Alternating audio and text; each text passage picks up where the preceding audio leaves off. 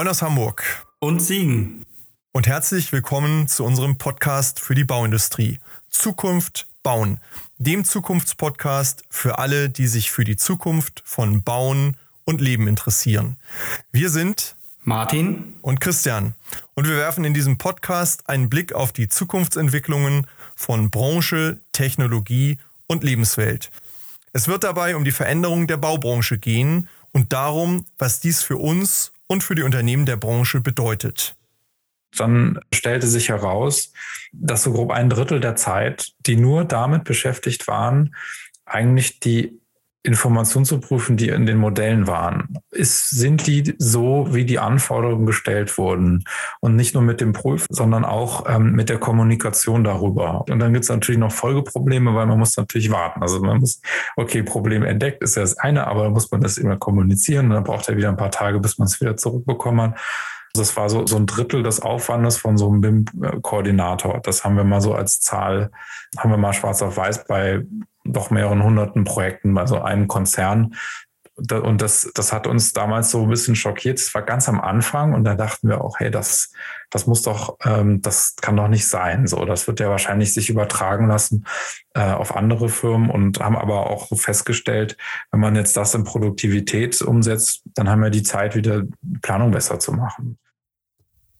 Heute haben Martin und ich einen internationalen Gast aus der Schweiz. Julian Amann ist CEO und einer der Gründungspartner der Singular AG. Er ist als Architekt und BIM-Spezialist in mehreren Großprojekten in der Schweiz und in Deutschland tätig gewesen, ist als Referent in mehreren Architektenkammern engagiert, ebenso bei Bauen Digital Schweiz und bei Building Smart als Leiter mehrerer Use Cases aktiv.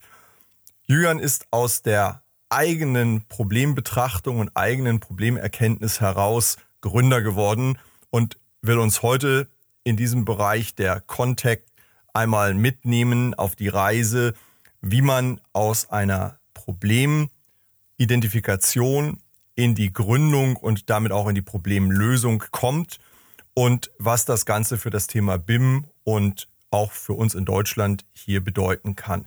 Herzlich willkommen, Julian. Ja, herzlichen Dank für die Einladung. Ich freue mich sehr. Herzlich willkommen auch von meiner Seite, Julian. Ich freue mich auf unser Gespräch heute. Wir Danke. sind gespannt. Julian, äh, erzähl uns doch mal, hol uns und unsere Zuhörer doch gleich mal ins Boot. Ähm, Singular AG in der Schweiz. Wer seid ihr? Was macht ihr? Wie kam es dazu? Ja, sehr gerne. Ähm, genau, also ähm, Kurz zu mir, Julian Ammann. Äh, ich bin ähm, eigentlich gelernter Architekt, ähm, aber ich habe mich seit 2014 ausschließlich mit dem Thema Digitalisierung rund ums äh, Bauen beschäftigt und ums Thema BIM ist natürlich auch ganz wichtig, kommt relativ oft vor.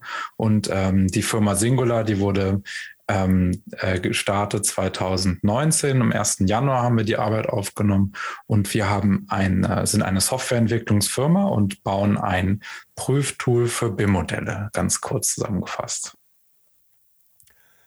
Kannst du uns vielleicht mal sagen, was genau dieses Tool macht und ähm, wie auch momentan so das BIM-Leben und die BIM-Situation in der Schweiz ist, wenn man das überhaupt unterscheiden kann von Deutschland? Gibt es da irgendwo Differenzierungsmerkmale? Ja, also ähm, ich glaube, es ist ähm, in der Schweiz und Deutschland ist ähnlich. Ich, wir haben ja in der Schweiz und in Deutschland auch Projekte über die letzten Jahre angeschaut. Ähm, ich glaube, in Deutschland ähm, und in der Schweiz, also es gibt in der Schweiz vielleicht nicht so starke Regularien, äh, die sich äh, so stark durchsetzen. Ähm, und äh, das heißt, man ist so ein bisschen freier in der Anwendung der BIM-Methode. Und das hat natürlich Vor- und Nachteile. Also der Nachteil ist sicherlich, dass jedes Projekt äh, vielleicht auch ein bisschen mehr unterschiedlich ist als die anderen. Äh, und ähm, aber der Vorteil, der ist sicherlich, dass es auch richtig coole so äh, so Leuchtturmprojekte gibt. Also es gibt so ähm, ein paar Projekte von so Pharmaindustrien oder auch so Hochschulen oder gerade so Krankenhausbauten, die ähm, das Gefühl haben, hey, wir probieren jetzt richtig was Cooles aus und ähm, dann äh, und und da kann man wirklich so neue neue ähm, Arbeitsweisen überdenken. Also ich habe jetzt ähm, in der, in, der Gegensatz zur HAI ist ja diese SIA, äh, die es bei uns äh, gibt in der Schweiz hier. Äh, und ähm, da sieht man manche Projekte, wo man so zum Beispiel sagt, okay, wir, wir verlassen komplett eigentlich dieses Phasendenken äh, und, und überlegen uns einfach, wie kann man am, am allereffizientesten neue Prozesse äh, sich überlegen, umsetzen. Ähm, und ähm, ja, das ist vielleicht so, das ist vielleicht so ein bisschen der Unterschied. Bevor wir jetzt so richtig tief einsteigen und Martin dann auch sicherlich ins fachliche Thema reingeht, muss ich doch nochmal fragen, du bist Architekt. Ich glaube, wenn ich es so aus, aus ähm, unseren Kontakten richtig verstanden habe, bist du ja aus der eigenen Kennenlernen der Probleme und Themen zum Gründer geworden. Ist das ja, richtig? Ja, vielleicht ja, kannst du uns da nochmal mitnehmen, bevor wir in die, in die tollen Projekte tiefer einsteigen und in die Anwendung. Welches Problem hat zur Gründung geführt? Ja, also ich bin, ähm, ich bin Architekt. Ich habe in äh, Deutschland und der Schweiz ähm, Architektur studiert und dann habe ich ganz normal als Architekt erstmal gearbeitet, ein paar Jahre lang. Äh, aber das war noch ganz ohne BIM oder das hat sich dann so damals so langsam vielleicht angebahnt. Äh, aber also mir ist es damals halt so ein bisschen auf, äh, dachte ich so, es kann nicht so wahr sein, dass es so viel manuelle Arbeit ist, eigentlich also wie früher. Und äh, mich, diese Digitalisierung hat mich immer sehr stark ähm, fasziniert, auch wenn das so vielleicht ein unkonkreter Wunsch war, habe ich mich dann auf die Suche gemacht.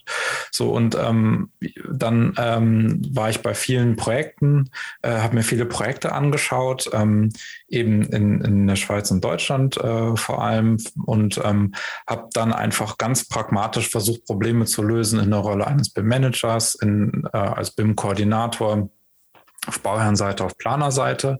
Und habe so verschiedene Aspekte einfach mit bekommen. Und mir war es irgendwie immer ein Anliegen, ähm, gar nicht äh, so sehr das von quasi so der intellektuellen oder quasi von der schulischen Seite zu sehen, sondern von der pragmatischen, wie kann man Mehrwert schaffen, wie kann man so ein Problem lösen mit dem Team zusammen. Und ähm, jetzt äh, zu deiner Frage, ich musste da gerade ein bisschen ausholen, also was waren die konkreten Probleme? Also es geht, ging mir halt irgendwie, wir haben gemerkt, dass ähm, viele ähm, Sachen, die wir ähm, versuchen zu digitalisieren, die waren dann auf einmal doch wieder mit ganz viel manueller Arbeit verbunden, zum Beispiel ähm, äh, diese Projekterwirkungspläne schreiben oder Datenfeldkataloge erstellen und dann Modelle prüfen, ob die den Datenfeldkatalogen nämlich entsprechen. Äh, und das war, äh, das war so eine Manu also es war so eine Fließbandarbeit, ähm, äh, die, die ausgelöst wurde, äh, wo man sich da dachte, es kann wohl nicht wahr sein, jetzt machen wir hier eine coole neue Technologie auf einmal muss man stundenlang nur Excel-Dateien durchschauen. Das ist, kann ja wohl nicht wahr sein. Wenn wir jetzt mal ein bisschen in die Technik, die du jetzt ähm, so angedeutet hast, was, was ihr macht, reingeht, also Überschrift ist ja mehr oder minder eine nach Regeln automatisierte Prüfung von, von BIM-Modellen. Vielleicht für die Hörerinnen und Hörer, die es nicht so kennen aus der eigenen Anwendung. Der Architekt, der TGAler, der Statiker arbeiten alle in Modellen, dann werden die in irgendeiner Form zusammengeführt, ähm, miteinander koordiniert. Das ist ja Sinn und Zweck der Geschichte auch, dass wir eine bessere Übereinanderlegbarkeit der einzelnen ähm, Tätigkeitsfelder im planerischen Bereich haben. Und in, in der Regel passiert das ja aktuell manuell, dass ich die Modelle gegeneinander prüfe, teilweise unternehmens interne Prüfalgorithmen habe oder Prüfregeln, also wie viel Abstand ist eine Kollision oder was prüfe ich gegen was.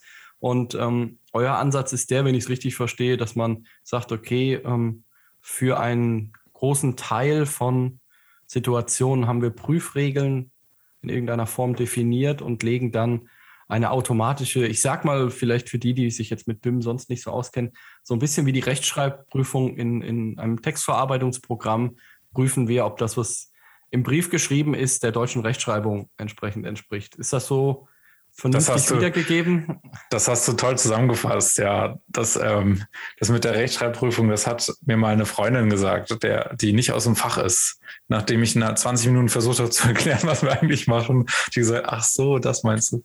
Ja. Ähm, genau, und äh, ist es ja, ja so eine Rechtschreibkorrektur oder so, man, bevor man den, die E-Mail an den Chef schreibt, wäre mhm. doch schön, wenn noch quasi wenigstens der Computer mal kurz rüber schaut, dass das nicht ganz peinlich wird, was man da abschickt und ähm, wir haben einfach festgestellt, oder vielleicht mal an einem Beispiel, ähm, es ging hier um ein Hochhausprojekt in der Schweiz. Es war das höchste Holzhochhaus, äh, ist es, glaube ich, immer noch. Ähm, ziemlich äh, tolle Bauaufgabe. Und da haben wir die komplette Logistikplanung, wollten wir aus diesen BIM-Modellen ähm, ableiten und haben auch tatsächlich jedes einzelne Bauteil, ähm, den Fahrtweg äh, von, von Verteilzentrum bis zur Abnahme auf der Baustelle und dann auch weiter verfolgt, wo es eingebaut wurde. Und das hat aber bedingt, dass wir jede Woche neue Fachmodelle von den einzelnen Planern bekommen haben, ist ja klar. Und, und, und das musste dann in, in Computersystem rein, das das verarbeitet hat, sodass man dann quasi nach der Zeitplanung äh, die ganzen Bauteile hat korrekt zuordnen können und jede Woche waren wieder Fehler drin. Und dann hatten wir so eine kleine Mannschaft von Leuten. Äh, keiner hat einen Burnout bekommen. Ich habe mich gefragt, warum, weil die nämlich irgendwie ein Dreivierteljahr immer nur ähm, hunderte von Fehlern wieder aus diesen Modellen haben rauskorrigieren müssen. Und das waren dumme Sachen wie äh, Rechtschreibfehler, manchmal äh, Länge mit AE, manchmal mit Ä, manchmal war noch ein Leerzeichen hinterm, äh, hinterm als letzten Buchstaben. Und ähm, dann, keine Ahnung, äh, dann gibt's und dann gibt's Sachen wie irgendwie äh, Brandschutz ähm, äh, 1 und 1 Brandschutz und ach, alles so, so Sachen, die, wo man als Mensch das durchliest und erstmal denkt, ja, sieht ja irgendwie richtig aus, die aber einfach nicht maschinenlesbar sind. Und ähm, wir haben einen unglaublichen Aufwand auf der Planerseite quasi gesehen, weil wir jede Woche den wieder geschrieben haben, kannst du es bitte nochmal ändern? Äh, die haben dann irgendwann gar nicht mehr sich getraut, ihre E-Mail aufzumachen, weil sie wussten, da kommt jetzt wieder ein BCF oder sowas oder eine Beschreibung. Und auf der anderen Seite haben wir tatsächlich in den Höchstzeiten, wo es wirklich kritisch war, weil die Baustelle war am Laufen, hatten wir drei Leute, die diese Modelle immer dann korrigiert haben, damit sie, damit wir die quasi weitergeben konnten. Und die haben sich dann irgendwelche Skripte gebaut. Und das war irgendwie so ein Aus, das war ein Beispiel, an das ich irgendwie gerne zurückdenke, äh, was wir jetzt vereinfachen wollen. Also wir wollen nicht nur mit so einer automatischen Prüfung ähm, sagen, hey, äh, einfach so, so, du bist quasi, das Modell ist einfach schlecht, sondern äh, wir wollen einfach so einem Planer helfen, dass der sieht, okay, ähm, hey, das hilft mir schon während des Zeichnens zu sehen, ob das irgendwie stimmt vielleicht, vielleicht den Ansatz ganz kurz nochmal ähm, weitergehend erläutert oder warum das vielleicht auch eine, eine Daseinsberechtigung hat. Also wenn ich mit, äh, sei es auf Fortbildungs- oder Beratungsveranstaltungen mit äh, Baufirmen, aber auch mit Planern rede über das Thema BIM, ist ja häufig ein Argument, warum man nicht anfangen möchte, ist, dass man sagt, ja, ich finde aber, ich muss da so viel Arbeit reinstecken in den frühen Leistungsphasen, damit sich das in den späten auswirkt, das ist aktuell noch weder rentabel noch in irgendeiner Form befriedigend. Und ich glaube, ein Kernansatz, damit die BIM-Methode auch bei kleinen Projekten, in kleinen Büros oder in Bauunternehmen ohne eine eigene BIM-Abteilung, dass BIM auch dort stattfindet, ist, dass wir diesen hohen Aufwand in der frühen Phase des Projektes, den wir sicherlich, der muss auch höher werden, als er jetzt ist, weil dieses baubegleitende Planen ist halt eine Plage. Ähm, aber wir müssen die Dinge, die mit BIM gemacht werden oder mit BIM-Werkzeugen gemacht werden müssen, die müssen wir leicht machen, damit die Einstiegshürde sinkt, damit die Vorteile dann in den späten Leistungsphasen auch mit einfachen Werkzeugen und ich glaube, da muss man auch schauen. Sicherlich ist eine automatisierte Prüfung an der einen oder anderen Stelle natürlich blank. Ja? Also es wird nicht alles finden, was vielleicht ein erfahrener Koordinator findet. Aber da ist es meines Erachtens besser, 80 Prozent automatisiert zu finden und dann vielleicht nochmal drüber zu schauen, als aufgrund der Angst vor der Riesenarbeit einfach gar nicht zu prüfen oder gar nicht erst anzufangen. Also da, das ist ja diese gerade deutsche Denke, wenn wir ein Werkzeug haben, was nicht 100 Prozent erfasst, dann setzen wir es nicht ein. Aber mein Beispiel, wir haben es auch immer in irgendeiner anderen Folge gehabt, wenn wir uns an WhatsApp erinnern, mit welchem Leistungsumfang das mal auf den Markt gekommen ist und trotzdem hat man sich getraut und wo sich Sinn entwickelt hat. Also da brauchen, also euer Tool, aber auch viele, viele andere, die die Arbeit in den BIM-Werkzeugen erleichtern, sind meines Erachtens wichtig, um die Einstiegshürde in die Thematik zu verringern. Ich würde da gerne sogar nochmal ansetzen, Martin. Ich merke oft äh, in, in, in meinen Kundenkontakten, dass das Thema Fokussierung, also auf welche Themen legen wir uns und wo stecken wir unsere Arbeit rein, natürlich ein ganz wesentliches ist. Und ähm, Julian hat das gerade ja eben geschildert fast bis zum Burnout, wahrscheinlich nach mehreren Wochen auch teilweise als sinnfrei empfundene Tätigkeiten. Dazu kommt dann auch steigendes Konfliktpotenzial zwischen den handelnden Personen. Du hast das eben so im Nebensatz gesagt, Julian, die trauen sich dann teilweise schon gar nicht mehr, die E-Mail aufzumachen oder ans Telefon zu gehen. Ich glaube, das ist die Realität, die ich auch beobachte, dass teilweise Dinge dann nicht mehr gemacht werden, weil man Konflikte vermeiden möchte, weil es einfach auch zu persönlichen Spannungen kommen kann. Und das geht mit Sicherheit auf die Qualität und am Ende ja eben auch auf die Wirtschaftlichkeit in Projekten. Das heißt, wenn wir es mal umdrehen, äh, kannst du uns mal ähm, sagen, wie ist denn die Zeit jetzt anders genutzt und wie ist die Stimmung vielleicht auch anders bei den handelnden Personen, wenn sie mit dieser Technologie arbeiten oder sich unterstützen lassen? Mal habe ich ja Zeit wieder für sinnvollere, wertschöpfendere Tätigkeiten frei. Ja, also ähm, ich denke, dass man ähm, sich jetzt, wo das mit dem Thema BIM neu war, haben sich viele Leute intensiv damit auseinandergesetzt. Und ich glaube, das ist ein, von vielen Leuten ist sehr viel Zeit bei Projekten in ein ganz neues Thema reingeflossen. Äh, und man hat ja vorher auch geplant, das kam einfach nur dazu. Und es war für viele einfach nur mehr Aufwand, ohne dass sie jetzt diesen direkten Vorteil davon für sich gesehen haben. Und ähm, auch was ihr gerade beschreibt, äh, wenn, wenn ich quasi jeden Tag von irgendeinem so äh, von so einem BIM-Koordinator gesagt bekomme, ich habe hier 100 Fehler, äh, und also da, das ist auch ja extrem unbefriedigend. Ja, das ist vielleicht ein Bauingenieur, der ist tipptopp, der ist der, ist der Beste, macht seine Sachen immer korrekt und dann, weil er irgendwo mal ein Attribut äh, mit einem Leerzeichen am Ende abgegeben hat, heißt das, dass das nicht in Ordnung ist. Also da, da sieht man ja, dass sich da so fast so, so ein Hass zwischen dann den Leuten irgendwie entwickelt. Ja. Der eine denkt so, jetzt schick's mir doch mal richtig und der andere denkt mir so, also das, ob das jetzt im BIM richtig ist oder nicht, du, es wird sowieso korrekt gebaut. Und das sind natürlich irgendwie so, so Situationen, die, äh, die ich auch oft erlebt habe. Äh, und äh, ja, das, das ist da unbefriedigend für alle. Und ähm, das, äh, das ist halt total schade, wenn wegen so Trivialitäten so irgendwie so ein Konflikt äh, aufkommt. Ja, und ähm, ja, bis jetzt war es halt so, glaube ich, dass das BIM einfach bei diesen riesen Pilotprojekten eine große Rolle gespielt haben. Also wenn es jetzt irgendwie um besonders große, aufwendige äh, Bauten ging, dann war es so, dass man so viel Planungshonorar hatte und aber auch so viel schiefgehen konnte, dass man dachte, okay, wir brauchen jetzt alle Mittel, die wir haben, äh, damit wir da die Risiken minimieren. Und da war BIM dann hat dann oft eine höhere Rolle gespielt. Ähm, aber da in der Zeit, in den letzten Jahren wurde natürlich viel auch irgendwie verbessert von den Prozessen, Sachen einfacher gemacht. Und meine große Hoffnung ist, dass einfach ähm, quasi das Thema BIM, ähm, also ich habe gar keine Angst, wenn jetzt bei das Thema BIM, wenn weniger darüber gesprochen wird, weil dann glaube ich, etabliert sich das ganz normal. Dann ist das gar nicht so, dass man jetzt so groß drüber nachdenkt irgendwie und dass das einfach, äh, man ist irgendwie gut geschult, man nutzt das einfach und äh, ja, und gewisse Grundsachen weiß man, aber wenn das so niederschwellig bleibt, ich glaube, das wäre hm, das wäre meines Erachtens, wäre das irgendwie, äh, würde alle weiterbringen und dann spielt es auch gar keine Rolle mehr, ob der Einsatz beim jetzt, keine Ahnung, bei irgendwie einem neuen Hauptbahnhof oder Flughafen ist oder bei einem ganz normalen Gebäude, was ganz normale Architekten und Planer machen.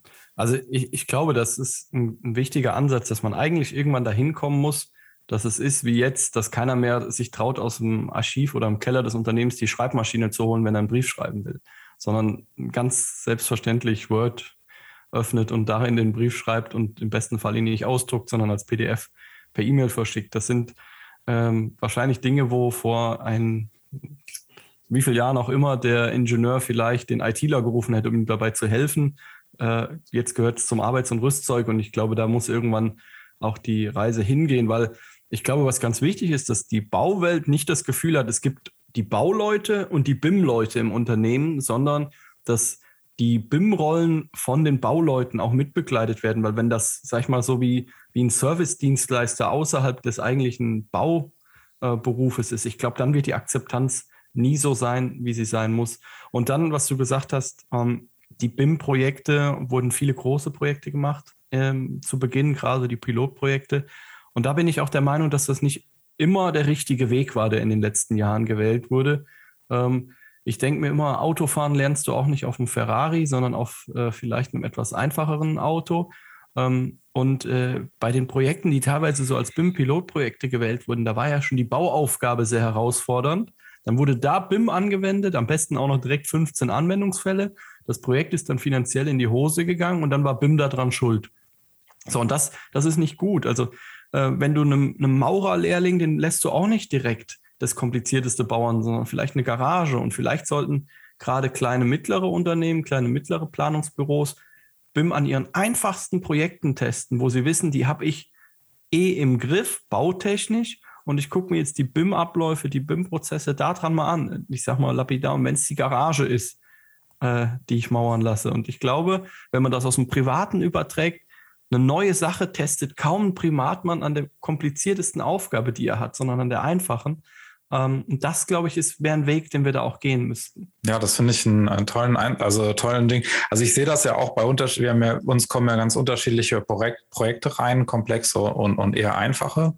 Und ähm, ich denke mir manchmal bei so einem ganz, wir haben irgendwie so ein super komplexes Projekt gehabt über Jahre und da dachte ich so, wow, was haben wir da, da haben wir damals sogar einen Preis noch für bekommen, so, so BIM-Preis. Und da dachte ich, wow, war das cool, was wir gemacht haben. Und die ganzen Planer, die waren alle total die, ich, die haben so, wow, war das für ein Aufwand? Und die, ich glaube, den hat es am Ende, weiß gar nicht, ob es den überhaupt Spaß gemacht hat, im Gegensatz zu äh, jetzt einem kleineren Projekt, auch nicht so klein, aber sagen wir mal, das sind vielleicht so 50 Wohnungen einfach, also so überschaubar quasi, was die BIM-Komplexität angeht, drei Anwendungsfälle. Ähm, die, die Planer machen das, es funktioniert, alle perfekte Modelle, alle sind happy, alle denken so, wow, cool, wir machen das mit den neuesten Tools und die würden jetzt das nächste Projekt äh, nicht mehr anders machen ich würde da gerne auch nochmal einsteigen. Ich, ähm, ihr schildert beide gerade, finde ich, ein, ein Thema, das mir ja auch als äh, eher kaufmännisch orientierter Mensch in der Bauindustrie immer sehr auffällt. Man ist sehr tief in der Technik drin und äh, man, man äh, hat jetzt hier ein Werkzeug, das eigentlich ein Hilfsmittel sein soll, um das eigentliche Werk zu lösen. BIM ist ja kein Selbstzweck, sondern ist ja ein Werkzeug, um am Ende den Bauprozess besser zu gestalten oder besser beherrschen zu können. Und man verkantet sich manchmal eben genau in dieser Komplexität schon am Anfang, weil man sie natürlich kennt und weil man jetzt versucht, sie am ersten Tag dann auch mit solchem Tool abzubilden und überfordert sich und das Werkzeug. Das ist das, was ihr gerade auch beschrieben habt. Wenn ich mir äh, andere äh, Anwendungen anschaue, also ich, mir kam eben noch mal in, in den Kopf, äh, die Spracherkennung, ja, also auch das ist so ein Thema, wo man ja dahin möchte, dass man sie eigentlich so nutzen kann, dass man nicht mehr über die Anwendung nachdenken muss über die, oder über die Korrektur, sondern dass es einfach funktioniert und da sind wir mittlerweile sehr, sehr weit. Oder wenn wir uns äh, autonomes Fahren anschauen, auch da ist uns, glaube ich, allen klar, dass wir nicht in Shanghai in der Innenstadt oder in Manhattan in der Innenstadt anfahren, selbstfahrende Autos fahren zu lassen und uns wundern, dass es viele Tote und Verletzte und Unfälle äh, gibt. Da ist völlig klar, wir fangen irgendwo in der Wüste auf einer geraden Straße an und mit BIM fahren wir gleich in der Innenstadt in New York sozusagen und erwarten, dass das alles unfallfrei funktioniert und dass alle, die das anwenden und nutzen, hinterher auch noch begeistert sind. So und ich glaube, dieser Gedanke ist total wichtig und richtig zu sagen, wir müssen das anwendbar machen und wir müssen den Nutzen spürbar machen und wir müssen Erfolgserlebnisse schaffen. Und die Branche insgesamt, glaube ich, sollte sich beim internen Vermitteln und Verkaufen auch dieser neuen Ansätze und Techniken darauf konzentrieren, auch Erfolgserlebnisse zu schaffen, um dann eben Lust auf Anwendung zu machen und nicht Angst vor Anwendung zu schüren bei Anwendern. Julian, ähm, erzähl uns doch einfach mal so ein typischer Fall. Wie, wie habt ihr angefangen? Was habt ihr gelöst? Wie arbeiten eure Kunden damit, dass wir und unsere Hörer sich mal vorstellen können, wie das so typischerweise funktioniert? Ähm, ähm, ist eine gute Frage mit dem typisch, weil wir ganz unterschiedliche Kunden haben, aber es geht eigentlich immer ums Modellprüfen. Also wir haben Kunden, das sind entweder Bauherren, wir haben sogar jetzt institutionelle Bauherren, das sind da jetzt äh, Schweizer Kantone oder Städte, die auf uns zukommen oder sogar Bauunternehmen. Und jetzt in letzter Zeit kommen auch mehr große Planungsbüros auf uns zu. Das heißt, wir haben eigentlich so ein Konglomerat von unterschiedlichen Leuten, die aber irgendwie daran interessiert sind, ihre Modelle zu prüfen und eine Sicherheit zu haben, dass sie da, ähm, ja, dass, dass sie da weiterkommen. Ähm, aber ich kann ja mal einfach ein Beispiel erzählen. Also auf uns ist zum Beispiel ein, ähm, äh, ein ein Bauunternehmen äh, auf uns zugekommen und ähm, die haben ein äh, BIM-Projekt jetzt, da wollte der Bauherr, der wollte das haben und die haben gesagt, ja, puh, wie machen wir das? Und dann haben wir gesagt, und dann haben wir, ähm, und dann haben die eine schon ziemlich cool, eigentlich so eine Modellierungsrichtlinie, so eine, so ein BIM-Guideline intern mal aufgestellt, haben gesagt, hey, wir haben so Anwendungsfälle, wir würden gerne eigentlich, wenn Modelle reinkommen, die Kosten äh, zum Beispiel reinmachen. Haben aber das Problem, die werden, die Modelle sind einmal nicht so, dass die, wir die weiter bearbeiten können. Wir müssen die immer selber bauen. Also irgendwie so der Klassiker, aber trotzdem mehr Kosten ist ja immer sehr relevant. Und ähm, dann haben wir mit dem eigentlich diese an, uns das angeschaut. Was sind die Grund, die, die Vorlagen gewesen? Dann haben wir dem geholfen, äh, Modellierungsvorlagen zu erstellen. Wir haben geschaut, okay, kann man das dann in den, in den gängigen CAD-Programmen eigentlich überhaupt so liefern, wie du dir das jetzt hier wünschst? Ähm, und dann haben wir ähm, quasi für die so einen Standard, so einen internen Konzernstandard, was so ähm, äh, Prü also Prüfungen angeht, aber auch so was, was die geforderten Datenfelder und äh, angeht und die In Informationsanforderungen haben wir denen mitgeholfen zu erstellen. Und jetzt haben wir über verschiedene Projekte haben wir das so geschärft und jetzt ist eigentlich relativ einfach, kommt ein neues Projekt rein und äh, es gibt eigentlich immer das gleiche Setup ähm, von unserem Qualifier und äh, die ähm, Planer laden die Modelle hoch, ähm, sehen sofort, ähm, es klappt oder klappt nicht, sind dann relativ schnell bei 100 Prozent. Und der Bauunternehmer, der kann, äh, der hat so einen Workflow aufgebaut, dass er die Modelle eins zu eins nimmt und dann nimmt er in seinen Kostenplanungstools rein und hat dann eigentlich schon seine Grobkostenschätzung zum großen Teil, zumindest das, was er aus dem Modell nehmen kann. Also wir haben das jetzt geschafft, diesen Workflow aufzubauen. Und ähm, ganz cool, wir haben jetzt das auch neu jetzt gerade mit dem gleichen auch für Wettbewerbe gemacht. Also die schreiben ziemlich viel Wettbewerbe aus, also mehrere pro Jahr. Äh, und, ähm, und haben jetzt auch so ein, so ein, so ein Setup gemacht, dass so Wettbewerbe, ähm, also dass dann, keine Ahnung, sechs bis zehn, also offene Wettbewerbe habe ich jetzt noch nicht gemacht, aber dass dann die, äh, die ähm, eingeladenen Planer, die können schon während der Planungsphase das Modell hochladen, sehen sofort das Ergebnis und das ist dann quasi schon Teil der Vorprüfung.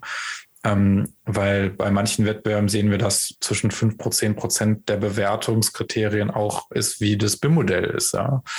Und, ähm, und da kann man natürlich dann selber entscheiden, okay, gebe ich mir jetzt eine richtig Mühe, gebe ich 100 Prozent ein Modell ab oder ist mir das eigentlich egal, weil ich denke, mein Entwurf ist so toll, äh, da, das ist mir, das ist mir jetzt egal, ich gewinne sowieso.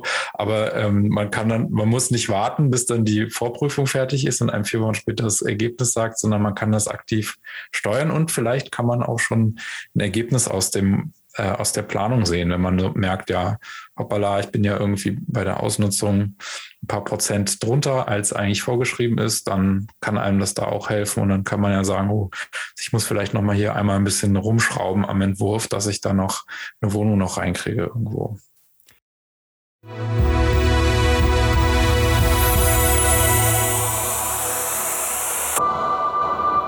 An dieser Stelle ein kurzer Hinweis in eigener Sache für diejenigen unter unseren Zuhörern, die sich gerade in ihrem eigenen Unternehmen mit relevanten Zukunftsfragen befassen und die deren Ausgestaltung und die Umsetzung von Lösungen beschleunigt und ergebnisorientiert für den Erfolg vorantreiben wollen. Sprechen Sie gern Martin Ferger für Themen zu Lean, BIM, Digitalisierung und Prozessoptimierung über www.ferger-consulting.de und mich, Christian Haag, zu strategischer Transformation, Strategie, Führung und Sparring für Top-Entscheider über www.christianhaag.de an. Im Rahmen dieses Podcasts, aber auch darüber hinaus, tragen wir gern als Speaker in Präsenz oder online zur Inspiration Ihres Publikums im Rahmen Ihrer Veranstaltungen bei.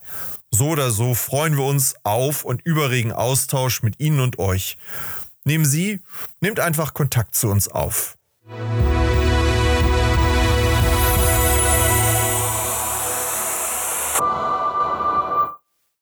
Jetzt sind wir ganz spannend äh, ja genau bei dem Punkt Nutzen. Du hast eben ein paar Prozentzahlen ja so mal überschlägig gesagt.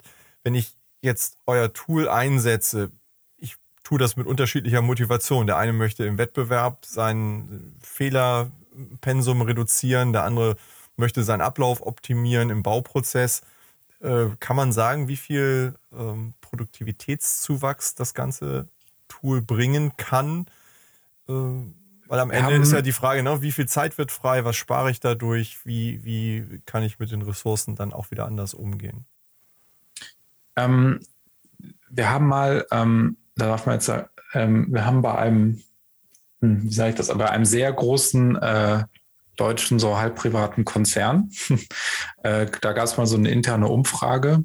Ähm, die hatten über, also mehrere hundert BIM-Projekte gleichzeitig, also viele waren noch klein, aber immerhin. Also, und die haben relativ viele ähm, so BIM-Koordinatoren und die haben so eine interne Umfrage mal gemacht. Wie viel Zeit verbringt ihr eigentlich pro Tag pro was, äh, um was zu tun? Und dann stellte sich heraus, dass so grob ein Drittel der Zeit, die nur damit beschäftigt waren, eigentlich die Informationen zu prüfen, die in den Modellen waren. Ist, sind die so, wie die Anforderungen gestellt wurden?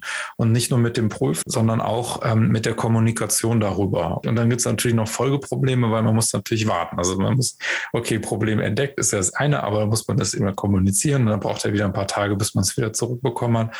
Also es war so, so ein Drittel des Aufwandes von so einem BIM-Koordinator. Das haben wir mal so als Zahl, haben wir mal schwarz auf weiß bei doch mehreren hunderten Projekten bei so einem Konzern. Und das, das hat uns damals so ein bisschen schockiert. Es war ganz am Anfang und da dachten wir auch, hey, das, das muss doch, ähm, das kann doch nicht sein. So, das wird ja wahrscheinlich sich übertragen lassen äh, auf andere Firmen und haben aber auch festgestellt, wenn man jetzt das in Produktivität umsetzt, dann haben wir die Zeit, wieder Planung besser zu machen. Also sagst du so bis, bis zu einem Drittel in, in etwa? Ja, das wurde, das haben. Ein Potenzial drin. Ja, das, das wurde so an uns herangetragen, ja. Also ganz wichtig dabei ist vielleicht was, was vielleicht auch so als Quintessenz aus der, aus der Nutzung von BIM oder bei dem Start von BIM, ähm, unabhängig von dem, was BIM selber kann, ist meines Erachtens jetzt die Einführung einer doch sehr, sehr stark verändernden neuen Methode jetzt auch mal ein Zeitpunkt, darüber nachzudenken, dass wir nicht wieder Dinge so machen, wie wir sie vorher machen. Also du sagst, es kann eigentlich nicht sein, dass man jetzt Modelle bis zum geht nicht mehr manuell prüft. Ja, das ist so, als ob ich in Excel die Zahlen 1 bis 30 in der Reihenfolge hintereinander mit der Hand eintippe, obwohl es da eine automatisierte Funktion für gibt. Und ähm, wir machen jetzt aktuell viele Fleißarbeiten aufgrund von Daten- und Medienbrüchen und da macht es keinen Sinn, obwohl wir ein neues Werkzeug haben, wieder viel Zeit mit, mit Fleißarbeit zu verbringen. Und wenn man das dann weiter spinnt, du hast eben ganz einle äh, einleitend zu deinem Beispiel gesagt, wir hatten ein Bauunternehmen, das Modelle genommen hat, zum Beispiel für die Kostenermittlung einer der Standardanwendungsfälle und wahrscheinlich einer der mit dem größten Mehrwert für die äh, Bauunternehmen. Und aktuell ganz, ganz viele Bauunternehmen, die ich kenne, machen wie selbstverständlich Folgendes. Sie bekommen die Modelle von den Planern und bauen sich neue Modelle auf dieser Basis, die für ihre Prozesse funktionieren, ähm, die so aufbereitet sind, dass man darauf auch in die AFA-Prozesse einsteigen kann.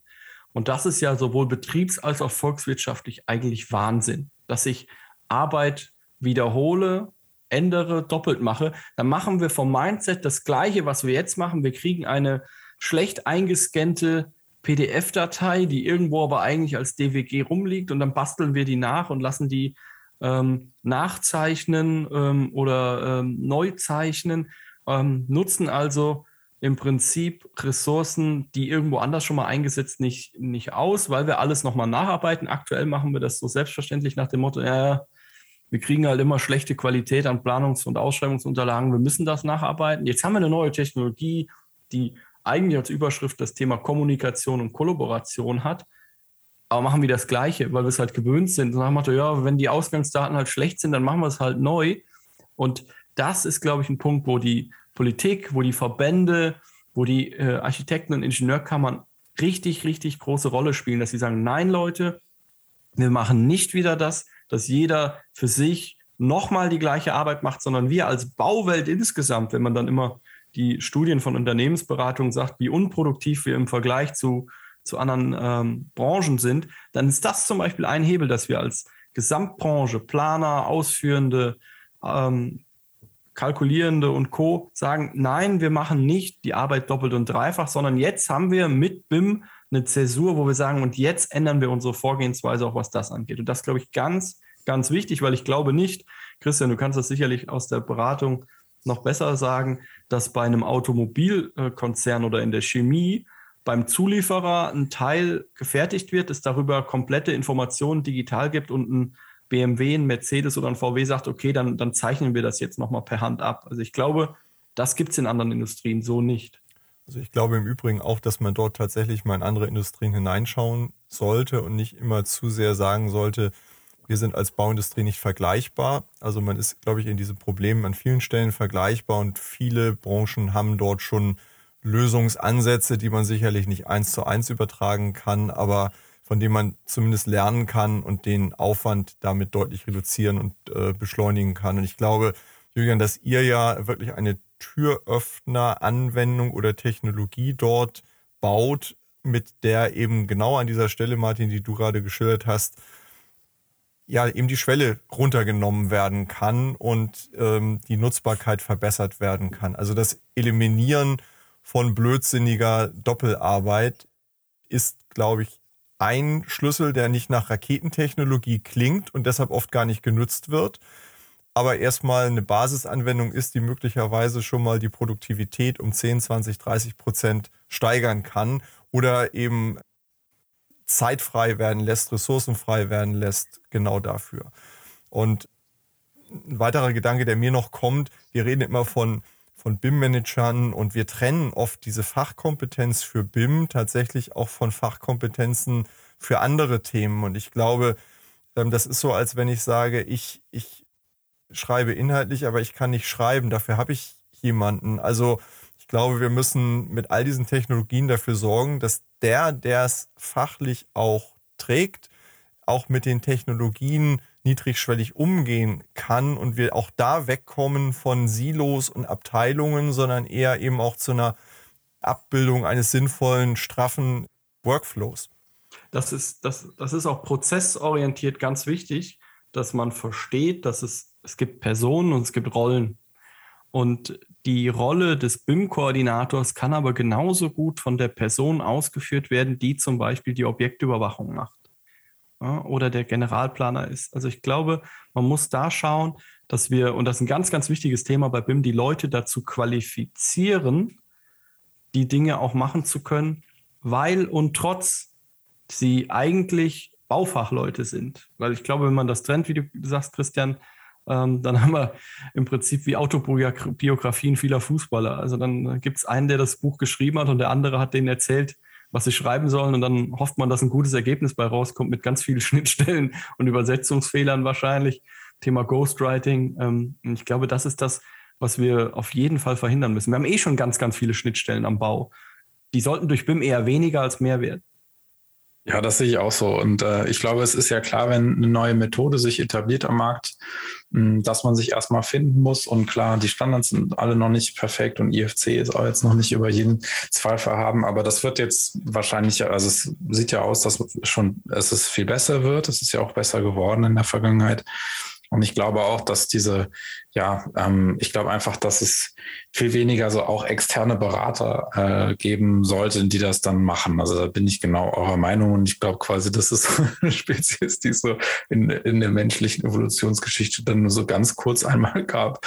Also und weil das sich nämlich jetzt so, ja, in der Hoffnung, ähm, jeder lernt ein kleines bisschen dazu, aber dadurch, dass alles einfacher wird, macht man das so quasi noch nebenbei und ja, der nimmt einfach die Rolle und es braucht nicht jemand, der das extra extra noch äh, von außen macht. Ja, genau. Also eben schlimmstes Beispiel, um, um nochmal auf den Punkt, also ich war auch selber in Sitzungen schon drin, da, da, da war quasi das BIM-Team, also von jedem Fachplaner einer plus ich war in dem einen Raum und in dem anderen Raum war quasi das richtige Planungsteam, weil der Chef gedacht hatte, so jetzt, ich habe überhaupt gar keine Lust auf dieses BIM, da soll noch diese Nerds sich mal damit äh, auseinandersetzen.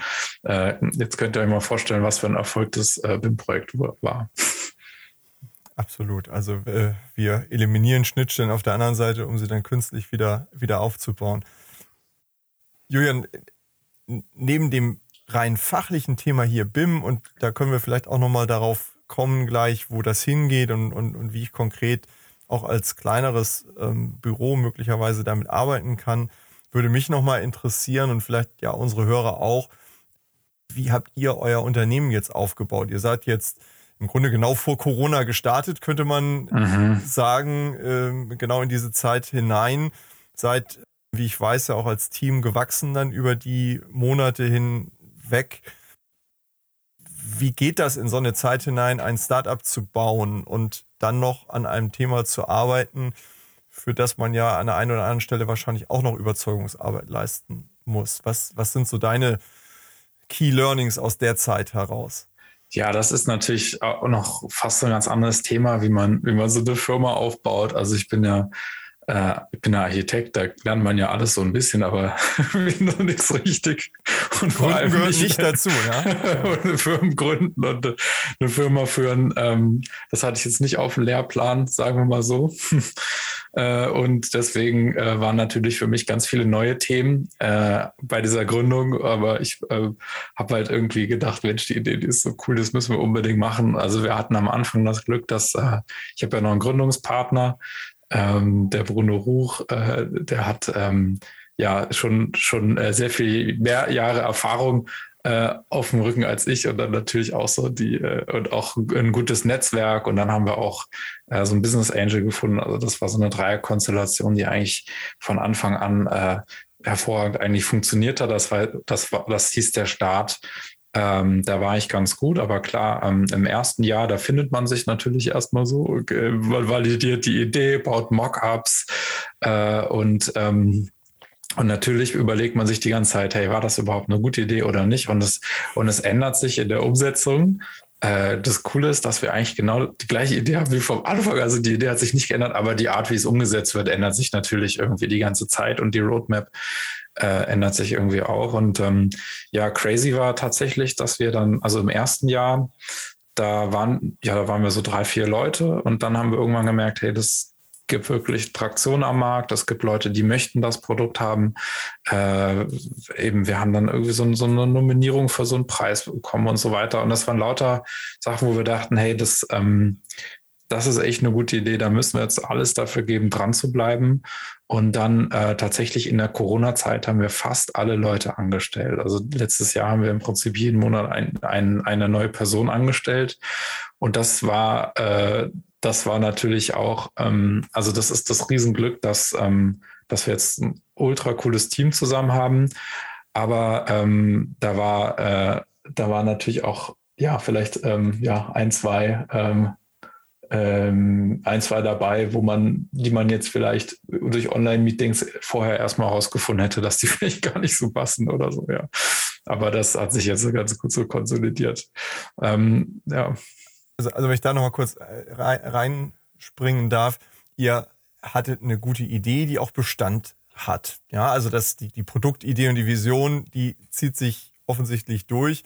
Ihr habt, du hast jemanden gefunden, der so als ja, ähm, Mentor, Sparringspartner, Co-Gründer mit ein paar Jahren mehr Erfahrung einfach einen, einen, guten Austausch und Mehrwert und auch Netzwerk eingebracht hat. Ihr habt, ähm, ich glaube, mit, mit Zen dort ähm, jemanden gefunden, der da Geld reingesteckt hat in euch oder an euch glaubt, der ja auch ähm, nicht branchenfremd ist, sondern äh, möglicherweise auch ein berechtigtes eigenes Interesse an dem ganzen Thema hat. Ähm, Ne? Na also klar. Also, das war natürlich auch toll, weil wir am Anfang auch mit deren, deren Projekte so als Testkaninchen nehmen konnten, neben dem, dass die uns natürlich in allen anderen Mitteln auch gut unterstützen. Äh, das ist äh, natürlich eine komfortable Situation. Klar.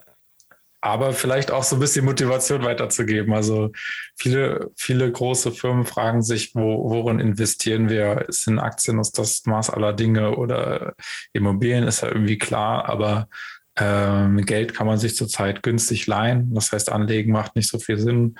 Und wir merken schon, dass, dass äh, ja, das ist gerade irgendwie ähm, ein guter Momentum in der vielleicht ja in so einer Karriere ist über die Zeit gesehen, dass man eine, so eine Gründung macht, ähm, weil es halt so viel Potenzial gerade gibt. Es gibt so viel Umbruch. Gleichzeitig ähm, kann man aus anderen Industrien lernen, die schon ein bisschen weiter sind.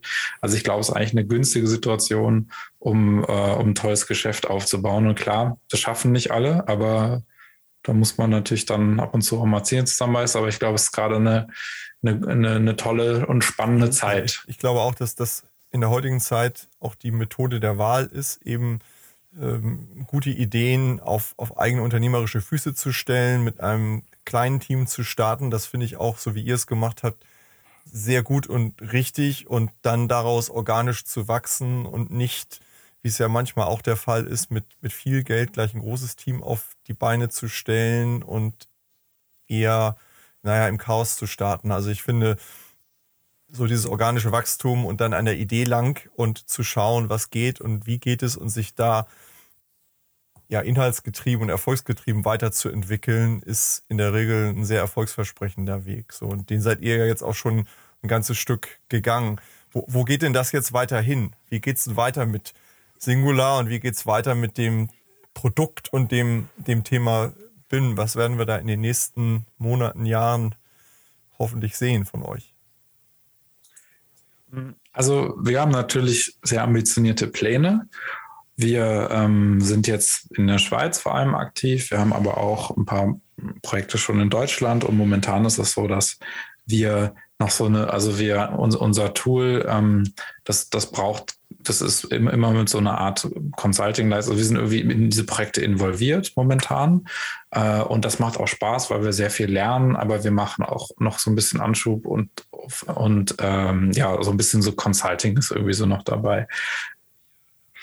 Wir ähm, arbeiten aber jetzt schon seit einiger Zeit an, an so einer Pro-Version. Also das ist eigentlich eine Version, wo es die komplett eigentlich ohne unsere Zukunft Zutun auskommt.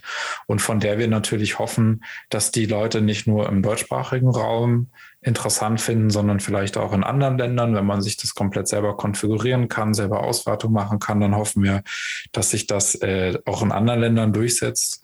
Äh, und dann werden wir eigentlich ähm, ja viel mehr wirklich ein klassisches Startup, was noch eine Software ähm, ent entwickelt.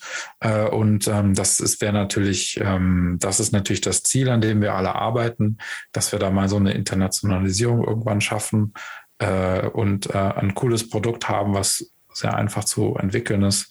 Ähm, wir haben jetzt auch ähm, vor kurzem so ein Marketplace gestartet.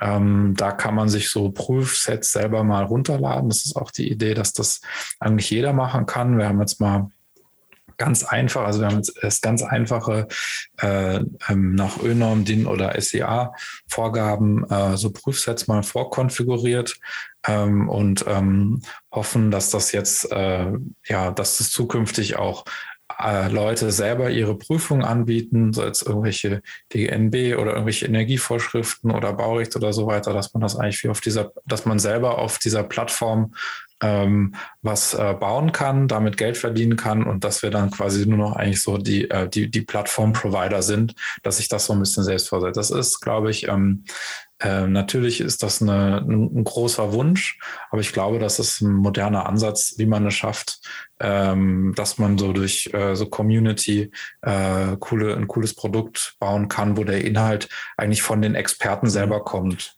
Ich glaube, das ist ein spannender Ansatz. Und wenn wir jetzt nochmal auf die, auf die BIM-Welt oder wie es weitergeht, auch mit BIM insgesamt, aus deiner Erfahrung und deiner Vision heraus, wenn du sowohl den Planenden, also Ingenieurbüros, Architekturbüros als auch den Bauunternehmen Tipp auf den Weg geben dürftest.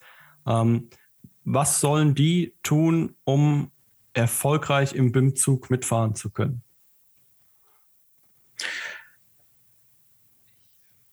Ich ähm, würde, also vor ein paar Jahren hat man immer gesagt, macht einfach mal, macht doch einfach mal BIM. Genau. Das, das, würde ich heute nicht sagen. Das ist nämlich total, da sehen wir nämlich jetzt, was da, da könnte man jetzt quasi mal so eine Fuck-Up-Night machen und mal erzählen, was da alles dann so nicht gut gelaufen ist. Also ich würde sagen, ähm, man sollte durchaus mal, also ich finde vor die Idee voll gut, einfach nicht bei dem absoluten, äh, ja, bei dem schwierigsten Projekt anfangen. Einfach bei so einem ganz normalen Projekt sollte man anfangen und sich auf wenige wohl definierte Anwendungsfälle mal beschränken. Die sauber bauen, ganz klar äh, einsetzen, Mehrwert aufzeigen, mit dem weiterarbeiten und äh, wenn nur wenige Aspekte sehr gut funktionieren, dann kann man sich überlegen, dass man auch noch ähm, komplexere Anwendungsfälle dann damit durchgeht. Und ähm, klar, äh, ja, Grundlage dafür sind natürlich, ähm, dass die, dass man sich auf die, die Arbeit der anderen verlassen kann. Und äh, deswegen finde ich es halt immer sinnvoll, dass man so einen, so einen Qualitätssicherungsprozess in irgendeiner Form einführt. Das denke ich auch. Und das Thema Vertrauen, glaube ich, untereinander ist, denke ich, auch ein ganz wichtiges, wie du gesagt hast, dass man dann auch nicht immer davon ausgeht, dass was der andere mir liefert, ist schlechter als das, was ich selber könnte, sondern auch die Kompetenz der anderen Prozessbeteiligten anerkennen. Jetzt, jetzt haben wir gedanklich hier miteinander eine schöne Reise gemacht über BIM und durch die Schweiz nach Deutschland und ins Internationale hinein und in die Startup-Welt. Also wir haben eine ganze Reihe von, von Gedanken hier miteinander einmal diskutiert und auch da merkt man, man könnte das Gespräch jetzt lange fortführen in all diesen Facetten der Thematik. Julian, vielen Dank für diese Impulse und Gedanken zu dem Thema. Ich denke, unsere Hörer nehmen mit, einmal, wenn man mal von dem Thema Startup kommt, sich trauen, was zu machen, wenn man merkt, da ist eine Idee, die kommt aus einem Problem, das ich selber hatte und sein Netzwerk aktivieren und Partner suchen und anfangen und starten und auch da klein starten und anfangen und sich entwickeln. Ich glaube, gleicher Gedanke eben auch für das Thema BIM. Dort vor der Haustür mit den machbaren Dingen beginnen, den Nutzen realisieren und sich da hineinarbeiten. Denn das Potenzial, das du hier geschildert hast, von 10, 20, 30 Prozent möglichem Gewinn an Ressourcenfreisetzung ist ja etwas, das sich viele auch in Zeiten knappen Personals und ähm, enger Zeitpläne wünschen. Also wie gehe ich sinnvoller mit den Ressourcen um, die ich habe. Insofern glaube ich ein Thema, wo auch viele unserer Zuhörer vielleicht eine Antwort oder einen Ansatz einer Antwort finden können, wie sie in ihrem eigenen Unternehmen an den Baustellen arbeiten, die sie dort organisatorisch haben. Also vielen Dank, Julian. Wir sind sehr gespannt, wie das mit euch, mit Singular weitergeht in der Schweiz, in Deutschland und vielleicht auch irgendwann international. Wir werden das weiter beobachten und würden uns freuen, wenn wir da auch miteinander im Gespräch bleiben können. Vielen Dank auch von meiner Seite. Mir hat es sehr viel Spaß gemacht und ich finde auch äh, in der BIM-Welt, ähm, glaube ich, kann man auch sehr, sehr viel gemeinsam erreichen an der Stelle. Ja, vielen herzlichen Dank an euch. Es hat mir auch sehr großen Spaß gemacht. Äh, danke für die Einladung und ähm, bis bald Danke mal wieder. Bald. Vielen Dank. Tschüss. Vielen Dank an Sie und euch fürs Zuhören bei Zukunft bauen, dem Zukunftspodcast für die Bauindustrie. Wenn euch der Podcast gefällt, würden wir uns über eine Bewertung freuen und natürlich darüber, wenn ihr den Podcast bei einem Podcast-Provider eures Vertrauens abonniert. Wir freuen uns auf ein Wiederhören. Bis bald.